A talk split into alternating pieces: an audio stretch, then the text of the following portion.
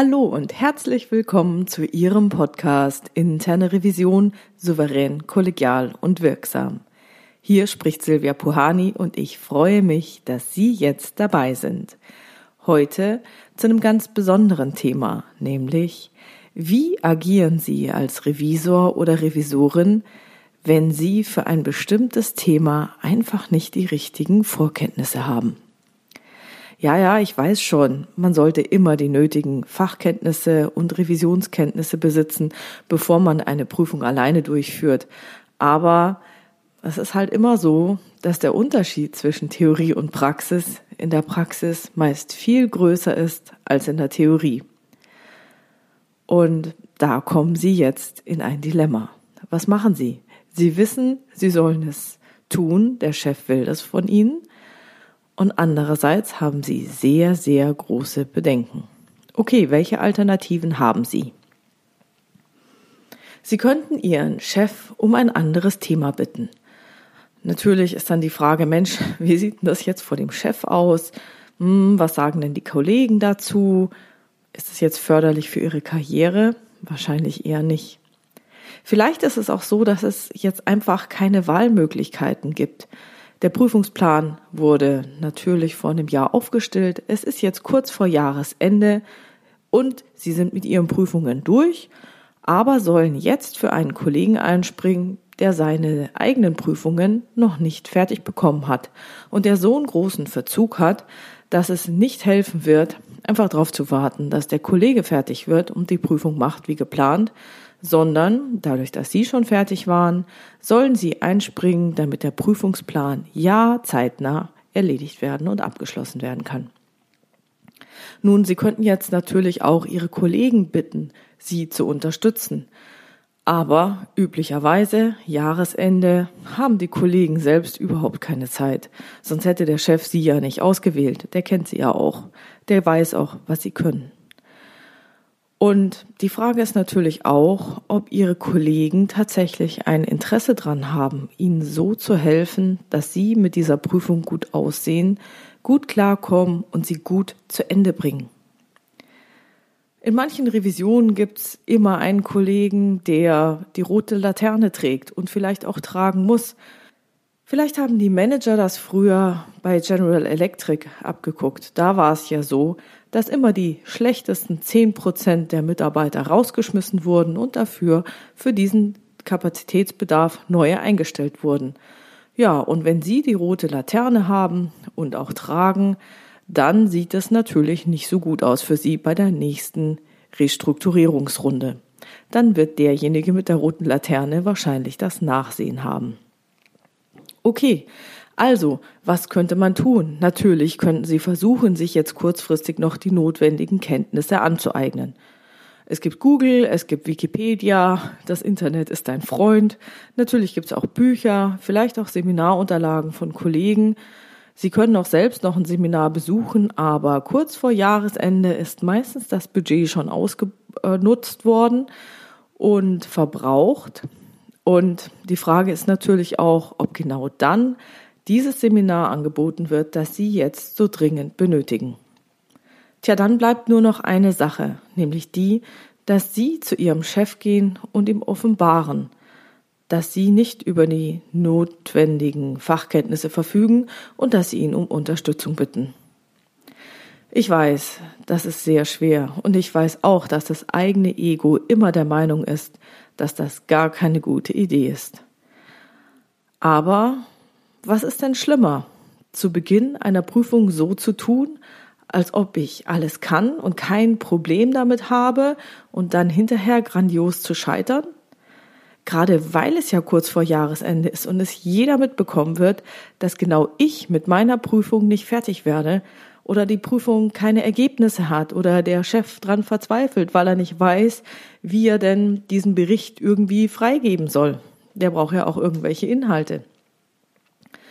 Falls Sie in einem Kontext arbeiten, wo der Wirtschaftsprüfer einmal im Jahr überprüft, ob die Revision auch wirklich den Prüfungsplan fristgerecht eingehalten hat, dann würde auch er es mitkriegen, welche Prüfung noch offen ist. und dass es nicht läuft. Und wenn die erstmal anfangen nachzufragen, mein Gott, dann ist doch klar, wessen Akten gezogen werden und wessen Prüfungen gezogen werden, um dann nochmal die Vollständigkeit der Dokumentation oder der Prüfungsvorgehensweise oder sonst was zu prüfen. Und natürlich wäre es auch richtig blöd, wenn ich meinem eigenen Chef die Möglichkeit auf dem Silbertablett präsentiere, damit ich im nächsten Mitarbeitergespräch schlecht beurteilt werde. Das ist gar nicht gut. Die Alternative dazu wäre, zu Beginn der Prüfung meinem Chef zu offenbaren, dass mir hier Kenntnisse fehlen und dass ich Unterstützung benötige. Und jetzt kommt der Trick, ihn dabei gleich so in die Verantwortung zu nehmen, dass er es nicht ausschließlich an mir hinterher auslassen kann, falls es dann doch nicht klappen sollte. Ich denke, das können Sie nachvollziehen, dass die letzte Variante, dem Chef alles zu offenbaren und ihn so in die Verantwortung zu nehmen, dass er sie zu unterstützt, die beste Lösung ist. Und auch aus meiner Perspektive als Chefin muss ich sagen, ist mir diese Ehrlichkeit der Prüfer am liebsten. Ich weiß ja, es wird mich zugegebenermaßen viel Zeit kosten, Zeit, die ich kurz vor Jahresende überhaupt nicht habe.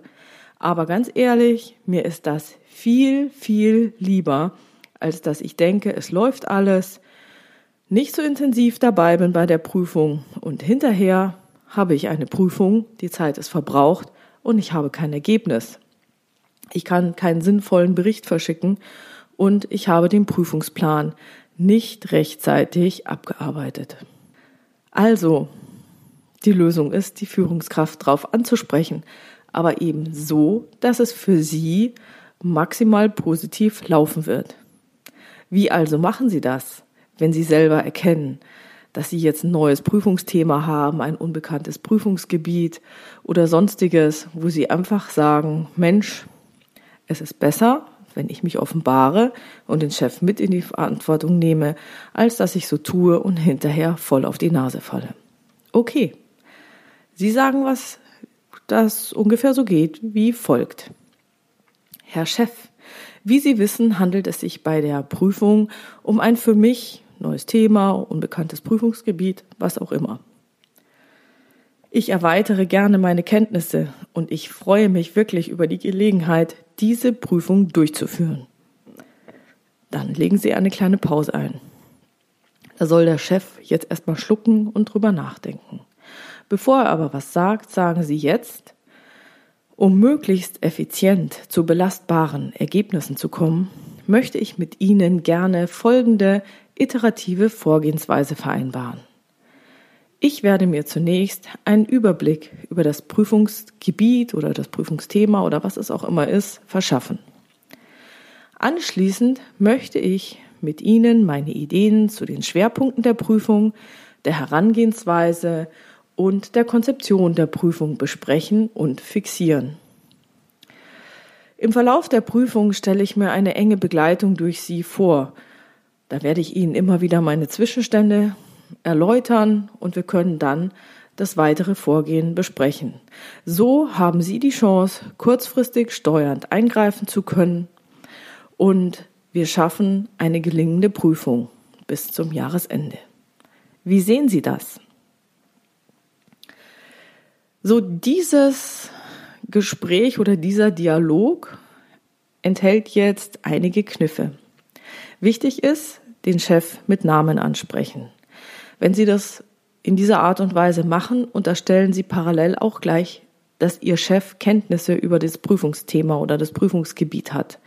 Und Sie zeigen Ihre Bereitschaft, Ihr Wissen zu erweitern, neue Dinge auszuprobieren, Neues zu testen, in unbekannte Gebiete vorzudringen. Damit nutzen Sie sozusagen auch gleichzeitig den Wunsch von jedem Chef nach maximaler Effizienz. Und natürlich ist dieses ganze Thema auch so weit, dass die Effektivität der Prüfung gar nicht mehr in Frage gestellt wird. Dadurch, dass Sie Ihrem Chef erzählen, wie Sie vorgehen wollen und ihn mit einbeziehen und ihn um etwas bitten, was ein normaler Chef Ihnen jetzt gar nicht abschlagen könnte oder sollte, sonst ähm, sollten Sie sich vielleicht einen anderen Chef suchen, Dadurch ist er mit in der Verantwortung und die Effektivität, also dass die Prüfung tatsächlich zu einem Ergebnis kommt, ist sozusagen als Annahme mit untergeschoben. Ja, und am Schluss schließt das Ganze mit einer offenen Frage ab, die als Antwort mehr als ein einfaches Ja oder Nein erfordert. Sie haben nämlich gefragt, wie sehen Sie das? So, da kann er jetzt nicht nur sagen, nö, finde ich blöd, sondern er muss es dann auch ein bisschen erläutern. Ich meine, natürlich gibt es auch Chefs, die sagen, nee, kein Bock, finde ich doof, ähm, ist ihre Fachkompetenz, sie müssen das schon hinkriegen.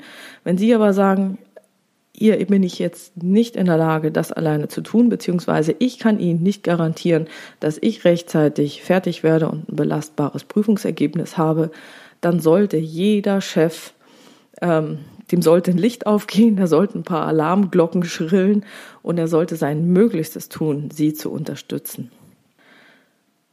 So, falls Ihr Chef nun einwenden sollte, dass er sich auch nicht auskennt in dem Prüfungsthema, dann lassen Sie ihn nicht aus seiner Verantwortung raus. Dann muss er zum Vorstand gehen, nochmal Budget locker machen, dann muss er irgendetwas tun, damit er diese Prüfung zu Ende bringt. Sie haben ja Ihre Prüfungen alle zu Ende bekommen und sollen jetzt nun für einen Kollegen einsteigen in einem unbekannten Gebiet für Sie. Und es ist für Sie aus Gründen Ihres Selbstschutzes total wichtig, dass Ihr Chef die Prüfung eng begleitet. Ich weiß, es ist doof, ich weiß, es ist anstrengend. Sie sind dann eng getaktet, Sie müssen rechtzeitig liefern, Sie müssen viel dokumentieren, schneller dokumentieren, als Sie es vielleicht sonst machen würden.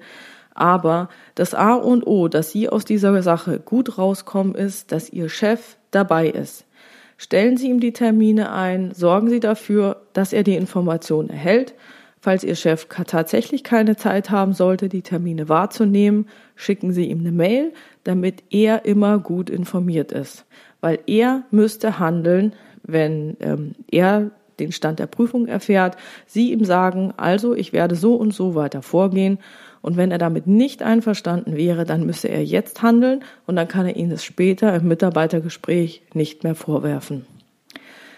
Und so treffen Sie dann nämlich immer gemeinsam die notwendigen Prüfungsentscheidungen. Also wie geht's jetzt weiter? Mit wem sprechen Sie als nächstes? Welche Unterlagen schauen Sie als nächstes an? Welche Art von Datenanalysen machen Sie? All das, Sie informieren Ihren Chef. Und wenn er es anders haben möchte, dann ist Ihr Chef im Zwang zu reagieren. Ja, ich hoffe, dass äh, diese Vorgehensweise Ihnen bei Ihnen Prüfungen hilft. Ich hoffe, die Chefs unter Ihnen sind nicht so böse, dass ich denen jetzt mehr Arbeit mache, aber auch für Sie denken Sie dran, es wird sich langfristig auch für Sie lohnen. Klar müssen Sie etwas mehr Arbeit reinstecken, aber Sie können sicher sein, dass die Prüfungen dann bis zum Jahresende fertig werden. Das war's heute also wieder mit dem Thema wie ich als Revisorin mit meinen mangelnden Vorkenntnissen umgehen kann. Falls Sie eine Fragestellung haben, die Sie in diesem Podcast gerne beantwortet hätten, dann schreiben Sie mir bitte entweder eine Mail an info@puhani.com oder nutzen eines der Kontaktformulare auf meiner Webpage www.puhani www.ecom. Da gibt es jeweils eine anonyme Variante und eine offene Variante. Ich freue mich über Ihre Fragen, hoffe, es sind ein paar interessante dabei, damit ich daraus einen der nächsten Podcasts machen kann. Wenn es Ihnen gefallen hat, freue ich mich, dass Sie den Podcast in Ihrer Community teilen und über Ihren, Ihre tollen Bewertungen. Vielen, vielen Dank. Also, hören Sie wieder mal gerne rein in Ihren Podcast Interne Revision souverän, kollegial und wirksam. Mein Name ist Silvia Puhani und ich wünsche Ihnen erfolgreiche Prüfungsprozesse.